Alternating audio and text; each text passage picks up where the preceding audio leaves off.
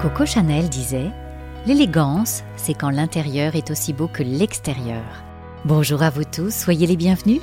Voilà une citation qui illustre avec justesse ce 22e épisode, Confidence de dirigeant, consacré à souligner l'importance de la valeur d'élégance dans les relations et dans le monde des affaires. Cette valeur est au cœur du groupe international OnePoint, cabinet de conseil, architecte des grandes transformations des entreprises et des acteurs publics, qui ne cesse de grandir sous l'impulsion de son créateur David Layani et de son secrétaire général et DRH Mathieu Fouquet, mon invité aujourd'hui. Le secret de leur réussite collective, l'humain, l'émotion, la gentillesse et bien sûr le résultat au cœur de l'entreprise. Un pari gagnant. Bonjour Mathieu, soyez le bienvenu. Bonjour Viannette, merci de votre accueil. Pour vous présenter en quelques mots, vous êtes juriste, diplômé de Sciences Po, vous entrez dans le monde du travail en découvrant l'industrie, le terrain, la relation de proximité et les ressources humaines. Il y a 15 ans, vous rencontrez David Layani, la magie opère et va provoquer un changement radical dans votre vie professionnelle. Vous embarquez dans l'aventure entrepreneuriale et construisez ensemble un groupe qui évolue et se renouvelle en permanence.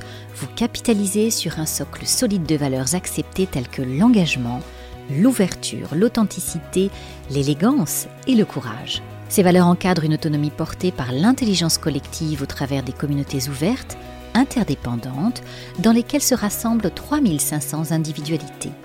Nous découvrirons ensemble ce qui fait la force du groupe OnePoint et ses particularités inspirantes pour se démarquer en offrant un terrain de jeu luxueux qui favorise les liens et invite chaque acteur à l'excellence.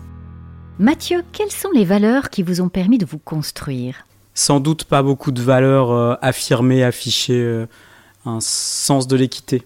Quel rêve portiez-vous enfant ou adolescent Des choses très simples. C'est de l'harmonie, un accomplissement et un épanouissement euh, dans l'amour. Pouvez-vous nous raconter votre parcours et surtout ce qui a été déterminant dans vos choix? Ce qui a été déterminant dans mes choix, ce sont des rencontres. C'est euh, la capacité à sauter le pas alors que rien ne m'y prédisposait. J'ai une formation de base de juriste. À l'issue de ces études, j'ai passé pas mal de concours que j'ai eus qui me destinaient aux professions de, du droit, mais aucune ne me convenait. J'ai passé des concours et des examens pour lesquels j'étais préparé en faisant du droit, mais en fait, aucune de ces professions, quelle qu'elle soit, ne me convenait ou ne m'attirait, sans doute parce qu'elle euh, n'emportait pas un engagement dans la durée. Je suis donc parti euh, faire un stage dans un monde que je connaissais pas, qui était le monde de l'entreprise, dans une usine d'usinage à Thiers. Et avec un bagage en droit, euh, je suis tombé dans le service ressources humaines. J'ai fait beaucoup, beaucoup de terrain. Euh, ça m'a plu euh, énormément. J'ai rencontré le monde ouvrier qui est pour moi le dernier monde assez fusionnel. J'ai eu une chance et une vertu de le comprendre, je pense, c'était que les ressources humaines se font sur le terrain. Et fort de ça, je me suis dit, mais en fait, j'ai envie de recommencer des études. Le droit me sert énormément, m'a structuré, m'a aidé à comprendre, m'a canalisé. Mais il me manque quelque chose, il me manque sans doute des ouvertures différentes. Et j'ai présenté des études en ressources humaines. J'étais admis dans pas mal de cursus supérieurs. J'ai choisi Sciences Po, sans doute pour la carte, et aussi, là encore, pour une rencontre. La rencontre d'un sociologue qui n'existe plus aujourd'hui, qui est décédé, qui s'appelait Renaud Saint-Saulieu, qui a euh, écrit euh, une œuvre majeure qui s'appelle Les mondes sociaux de l'entreprise. En fait, il a déterminé des mondes sociaux de l'entreprise, et je me suis complètement retrouvé dans son enseignement et dans sa description, même si je ne l'ai pas croisé si longtemps que ça. Quels sont les traits qui caractérisent particulièrement votre personnalité? Euh, Je pense que ce sont des paradoxes qui me caractérisent. Il y a une impatience, une endurance qui est forte, un profil de combat, je lâche pas à la faire facilement, et pourtant un épanouissement dans le compromis. Si on devait définir quelques traits de caractère, c'est cela. Quels référents vous ont inspiré euh, J'en rencontre euh, tout au long de ma vie, j'en ai des traits classiques, très communs à tout le monde, qu'on trouve dans la sphère familiale, tant du côté des grands-parents que des parents. J'ai des référents très contemporains, des rôles modèles très contemporains se confondent avec de l'amitié. Il y en a bien évidemment un qui dans mon quotidien permanent, qui se trouve être le fondateur de OnePoint, qui s'appelle David Layani. J'ai certainement aussi, euh, je le dis ici, euh, un rôle modèle qui est ma femme, qui m'impressionne tous les jours et qui m'a fait découvrir énormément de choses. Et puis après, je peux avoir des référents qui sont des, référents non réels, des référents de romans, des référents de fiction, des référents de films, des référents de séries, où je trouve qu'à chaque fois, on peut approfondir des caractéristiques des personnages et on peut non pas s'identifier, mais se découvrir un peu à leur contact. Êtes-vous un optimiste de nature? Oui, définitivement oui. J'ai changé avec euh, une collègue il n'y a pas très longtemps qui me challengeait sur quelques idées. C'était, c'est toujours des moments euh, très intéressants. Elle me disait, mais toi en fait, tu es un humaniste optimiste. et ce qui est peut-être pas si fréquent dans le métier des ressources humaines. Quelles sont pour vous les qualités d'un bon dirigeant? Je ne crois pas au profil type d'un dirigeant. La première des qualités d'un dirigeant, c'est euh, la connexion avec son écosystème, avec euh, les forces qui créent sa valeur, avec ses salariés, avec ses clients bien évidemment, avec ses actionnaires. Il y a un pragmatisme et une proximité. Je crois qu'il faut euh, oser, il faut être en décalage en avant. Je crois qu'un très très bon dirigeant, il sait à la fois compter très vite et il sait aussi ressentir les émotions, il sait ressentir les ondes.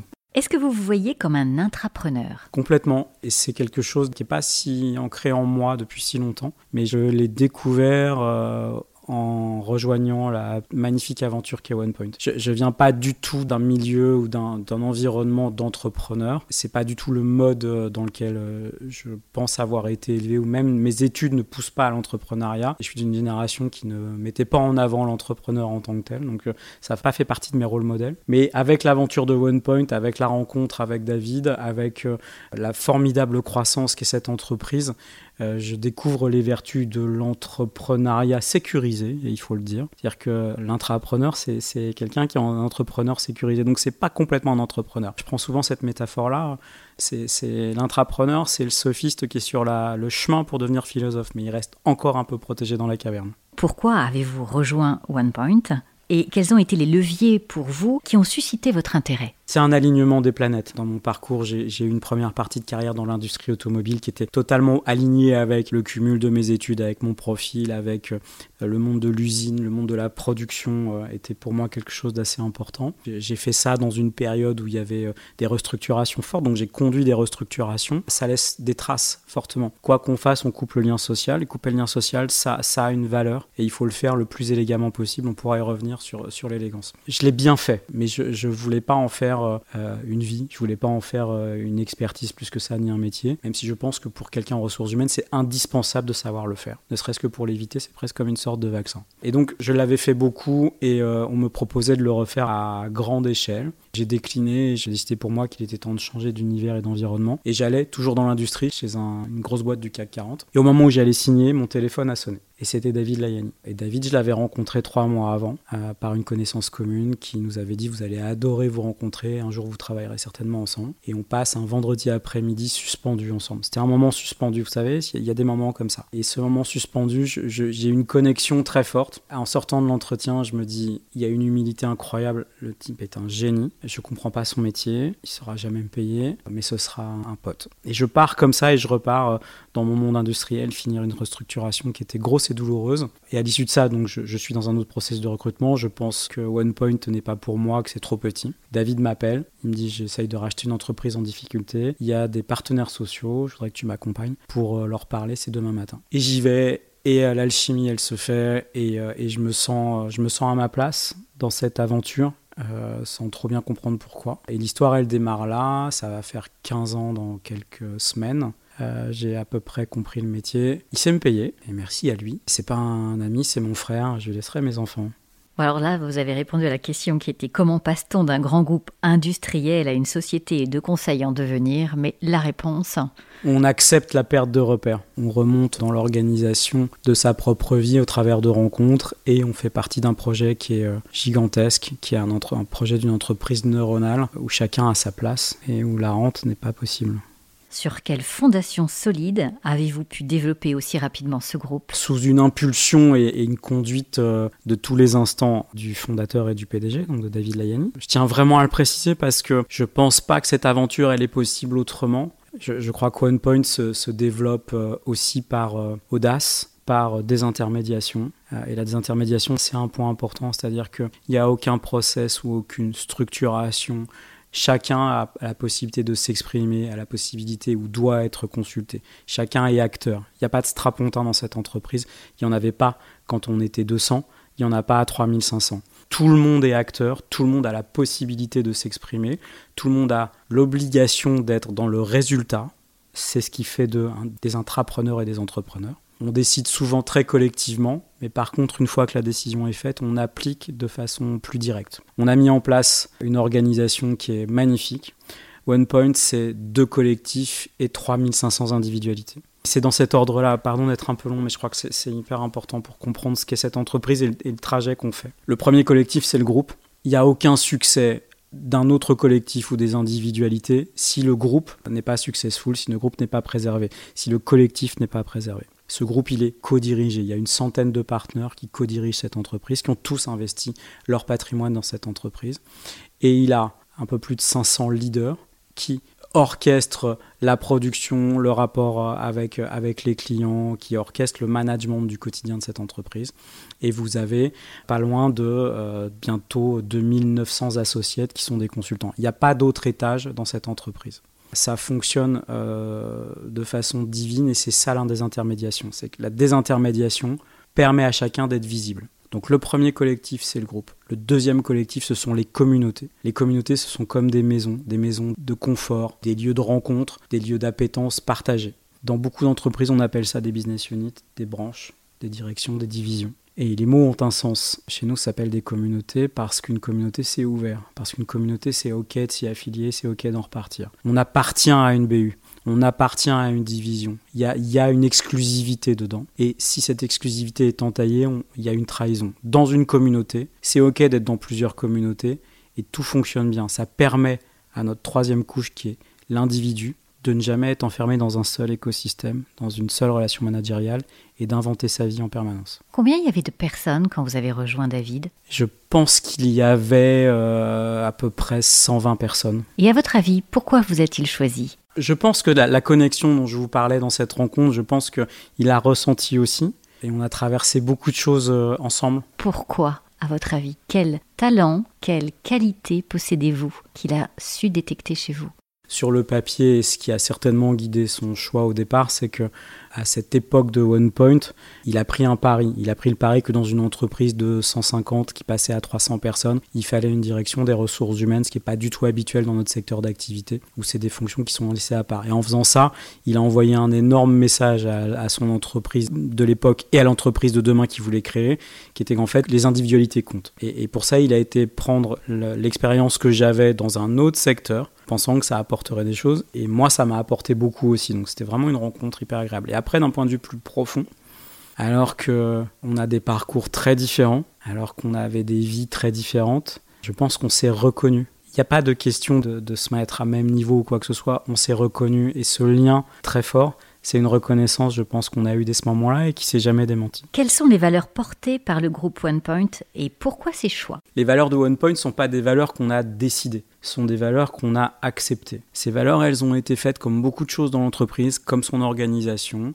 comme ses locaux, comme l'habitation de ces locaux. Elles ont été faites là encore sur un principe de désintermédiation, c'est-à-dire qu'on a demandé à des groupes de salariés qui représentent des tendances différentes dans l'entreprise, soit des tendances très tech, soit des tendances très métiers, soit des tendances très méthodologiques, différents lieux. On leur a demandé de, de compléter la réponse à une question. Chez OnePoint, on est de points complétés. Ils ont complété, ils ont fait des actes de foi, et au bout du compte, ça a sorti cinq valeurs que chacun interprète différemment dans cette entreprise, que je trouve magique, mais pourtant, c'est le bloc de constitutionnalité qui fait qu'on est chez OnePoint et qu'on y reste et qu'on s'y retrouve. C'est notre dénominateur commun à tous.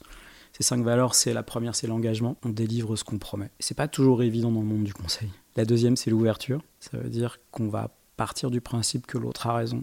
C'est cette valeur-là d'ouverture qui permet de dire que, euh, quels que soient les genres, l'origine, le destin, le parcours, la voix compte pareil. Et c'est ce qui se retrouve dans une relative horizontalité dans l'entreprise. La troisième valeur, c'est l'authenticité. On ne recrute pas les gens pour les transformer. En fait, on les accueille pour que eux nous transforment et nous complètent. La quatrième des valeurs, c'est l'élégance. L'élégance, on peut la retrouver dans plein de choses. On peut la retrouver dans les locaux qui sont absolument à un niveau incroyable. Mais on la retrouve surtout dans une relation, une relation à l'autre. Chez OnePoint, on ne gagne pas contre quelqu'un. C'est pas ça notre motif. Parce que si on gagne contre, en fait, ça parle trop de nous d'un côté sombre qui est pas celui qu'on est. En fait, on gagne sans faire perdre la face. Et on perd avec élégance. Ça, c'est un point très important. C'est cette quatrième valeur qui est l'élégance. Et la cinquième. La cinquième, elle est liée à tout le modèle OnePoint aussi, c'est le courage. Chez OnePoint, on se comporte tous en intrapreneur et en entrepreneur. L'entrepreneur, au bout du compte, c'est quelqu'un qui est en obligation de résultat permanente. Que ce soit face à ses clients, face à ses salariés, face à ses banquiers dans les trois interactions, il n'a pas d'autre choix que de livrer le résultat.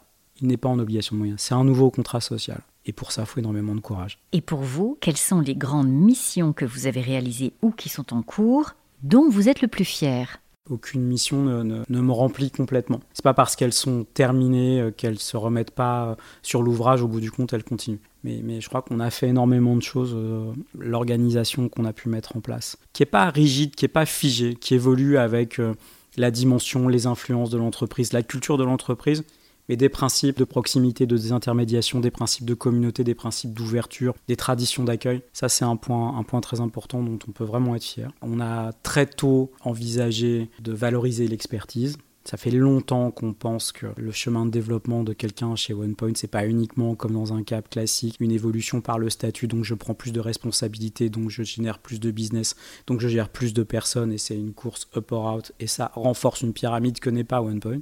Il faut euh, des gens qui ont ce mojo-là, mais la très grande majorité s'épanouit certainement plus dans la valorisation de ses expertises, dans le rayonnement, dans la transmission, dans l'excellence de production. Pour ça, on a mis du temps parce qu'il fallait intégrer, il fallait penser le modèle, on a changé le moteur en roulant dans cette entreprise beaucoup et on a quand même gagné la course. Donc on a mis du temps à le maturer et ça fait un an qu'on déploie une transformation d'évolution dans l'entreprise autour des expertises pour que la voie de carrière à travers le développement de ces expertises ait les mêmes attributs miroir que si c'était dans un développement statutaire de prise de pouvoir type régalien. J'ai une fierté incroyable de, l'impact et du poids des ressources humaines dans l'entreprise parce que lorsque vous êtes dans une entreprise très horizontalisée, il vous faut une sorte de colonne vertébrale RH qui est un point de repère, un point d'action qui me semble hyper important et j'ai la chance d'avoir une équipe qui est hyper opérationnelle, très reconnue. J'ai la chance aussi d'avoir pu participer à euh, la redéfinition de ce qu'est un lieu de travail, qui n'est pas uniquement un lieu de production, mais qui est aussi un lieu de socialisation, un lieu de rencontre, au moins de façon équivalente. J'ai la chance d'avoir pu être euh, un, des vecteurs euh, de l'impulsion qu'a donné David sur une déclaration d'amour aux salariés en leur mettant des locaux à disposition qui sont équivalents aux grands hôtels de luxe que vous pouvez voir avec les mêmes matériaux, la même qualité, avec des espaces de rencontre incroyables. C'est ça ce qu'est cette entreprise. Comment arrivez-vous à développer l'engagement de vos salariés et de vos partenaires? La réponse n'est pas simple parce qu'il n'y a pas qu'une réponse. C'est peut-être comme quand on fait son premier saut en parachute, que je n'ai pas encore fait. Quand on fait un premier saut en parachute, on saute jamais seul. Il y a quelqu'un qui est arrimé avec vous et qui saute. Et donc c'est très rassurant quand même de se jeter dans le vide avec 22 euh, parachutes et quelqu'un qui sait l'ouvrir quand vous, vous allez vous évanouir. Mais je crois qu'on est cette personne-là en fait. Je crois que c'est ça le rapport qu'on a avec et nos clients et nos partenaires et nos collègues. C'est qu'en fait on y va ensemble. Si on tombe, on tombe ensemble. Par contre, comme on n'a pas envie de tomber, on va réussir tous ensemble. Ce qui renforce notamment le lien dans notre écosystème, principalement avec nos collègues, c'est qu'OnePoint est un espace, un ovni qui accueille l'émotion. Et je connais pas beaucoup d'entreprises ou d'organisations qui accueillent l'émotion et où c'est OK. Alors qu'est-ce qui est déterminant selon vous pour recruter vos futurs collaborateurs, les fidéliser euh, malgré cette guerre des talents? Tous ceux qu'on voit sont excellents sur le papier, ont tous des compétences fortes. C'est de détecter chez eux la capacité d'engagement, et la capacité d'intégrer euh, une organisation euh, protéiforme telle que celle de OnePoint. Ce qu'on constate, mais on, ça on le détecte pas forcément en, entretien, mais pourquoi il reste aussi? Il reste parce qu'il y a une autonomie qui est très forte, qui est encadrée par les cinq valeurs dont, je vous parlais. Et ce qu'on constate aussi, c'est que des collègues qu'on a chez OnePoint sont des gens gentils. Je crois que l'organisation, le groupe permet l'épanouissement et l'expression de cette gentillesse. Ça ne signifie pas qu'il n'y a pas d'ego, il n'y a que des divas. Mais il y a une gentillesse qui est, le berceau et le socle de l'entraide, qui est le lien qu'il y a entre les communautés, qui fait qu'on peut avoir un premier collectif qui est celui du groupe, des micro-collectifs qui sont les communautés, et ensuite les individualités. De nombreux bouleversements dans le monde du travail s'opèrent. Comment considérez-vous les nouvelles générations et comment est-ce que vous adaptez à ce changement de mentalité? Euh, je suis fasciné par les nouvelles générations. J'écris dessus. Je ne sais pas quand ça sortira, mais j'écris dessus. En résumé, je pense que dans le monde du travail, dans l'entreprise et dans la nôtre en particulier, quatre générations qui se côtoient. Je pense qu'on n'a pas toujours vu ça. Je pense que le concept même de génération est à retravailler et à, réexplorer, ce que je suis en train de faire avec une ou deux autres personnes, et que les générations presque contre-intuitivement, et désolé si je choque, les générations des baby boomers et les générations X dont je suis, ne sont pas des générations de rupture. Elles ont transmis, elles ont continué, elles ont légué, euh, mais elles ont abondé sur un système qui, était un système euh, très pyramidal, très classique, mais je ne pense pas qu'elles aient apporté une rupture. Par contre, je pense que les deux suivantes, qu'on appelle euh, génération Y et génération Z, je pense que chacune à part entière sont des générations de rupture et qu'on a énormément intérêt pour survivre et progresser à s'en inspirer et, ça laisse place à énormément de reverse mentoring. Changement de sujet, comment voyez-vous l'arrivée de l'intelligence artificielle au sein des entreprises et surtout son impact au sein des ressources humaines et des organisations? Peut-être aussi faut-il s'en inquiéter ou surfer sur la vague? Je pense qu'il faut bien évidemment surfer sur la vague et apprendre à se déconnecter de temps en temps. C'est une grande question et je crois que toutes les ruptures technologiques, toutes ces accélérations technologiques, au bout du compte, peut-être à une ou deux exceptions près, qui sont des armes de destruction massive, ont quand même apporté énormément de progrès. Je crois que l'IA en fait partie. Charge à nous de savoir comment on l'utilise. L'IA va certainement transformer et les métiers, et notre façon de travailler, et notre rapport au travail, et nos temps sociaux, énormément de choses. C'est un fait. Il y a une urgence à le réglementer, c'est en cours. Dans l'entreprise, nous, on commence à s'en servir. On s'est structuré utiliser l'IA sans se faire déborder par l'IA. Et on a pris le pari que euh, l'IA allait nous accélérer, mais allait aussi renforcer ce en quoi développer et préserver le lien, la notion d'empathie. Le lien, l'émotion, l'individualité, l'individu, le care de l'individu ou de ses micro-collectifs n'est pas du tout antinomique avec de la croissance de valeur, avec de l'épanouissement, avec du progrès. Et l'IA va nous y aider. Après, on peut avoir quelques convictions. Moi, j'en ai quelques-unes. Je ne crois pas que l'IA va supprimer tant de jobs que ça. Je pense qu'elle va supprimer des tâches. Ce qui pose d'autres questions, ça pose la question de l'intensité du travail. Et ça pose la question de comment est-ce que je me positionne. Ça va certainement générer de nouvelles pathologies, de nouvelles vigilances. Et pour ça, il y a un point qui est primordial et qui vient avec euh, les générations Y, mais je crois principalement avec la génération Z, c'est l'impérative nécessité de sacraliser, de valoriser, de protéger, de restaurer le vivant. Quels conseils pouvez-vous donner à tous ceux qui souhaitent vous rejoindre? Le goût de l'aventure. Cette entreprise, c'est le goût de l'aventure. On est la nouvelle Odyssée et, je trouve que c'est absolument fantastique. Ce que OnePoint est aujourd'hui, ce que David impulse au quotidien, je crois. On est derrière beaucoup, beaucoup pour, euh, pour le déployer en permanence. C'est que OnePoint est, est l'ambassade de demain matin dans la création de valeur et dans le rapport au travail une des ambassades possibles. Mathieu, quelle est votre devise? Alors j'en ai deux. Je les prends. j'en ai deux. Il y en a une que j'ai de, de temps en temps parce que j'apprends à découvrir à 49 ans Shakespeare. Et je, suis fasciné par tout ce que je lis, ce que je vois, ce que j'entends euh, autour de Shakespeare. Et, il y a une citation qui dit Le fou se croit sage et le sage se reconnaît fou. Je crois que ça résume pas mal en fait, euh, en fait la disruption, s'il faut utiliser ce terme-là, de ce qu'est One Point dans le monde du travail ou dans le monde économique actuel. Et puis j'en ai parlé justement à ma très très chère équipe deux, trois personnes qui étaient là. Je leur ai dit, bah voilà, euh, on va certainement euh, me demander une citation. Est-ce que vous en avez euh, voilà. Il y a une de mes collègues qui, m'a dit cadeau, je te donne cette citation-là, elle est très belle. Et j'adore cette citation, je la découvre, qui est d'Albert Camus, qui est de dire Au cœur de l'hiver, j'ai découvert en moi un invincible été. Mathieu, je vous remercie beaucoup d'avoir partagé votre parcours et la vision du groupe OnePoint. Je comprends parfaitement pourquoi David Layani vous a proposé de le rejoindre dans cette nouvelle odyssée. Vous êtes très inspirant, vous transmettez une énergie incroyable qui donne envie de déployer ses ailes dans ce cadre privilégié et porteur de sens que représente OnePoint. Je souhaite au groupe de poursuivre avec force et conviction son expansion et son succès, ainsi qu'à l'ensemble de vos équipes pour cette nouvelle année. À très bientôt.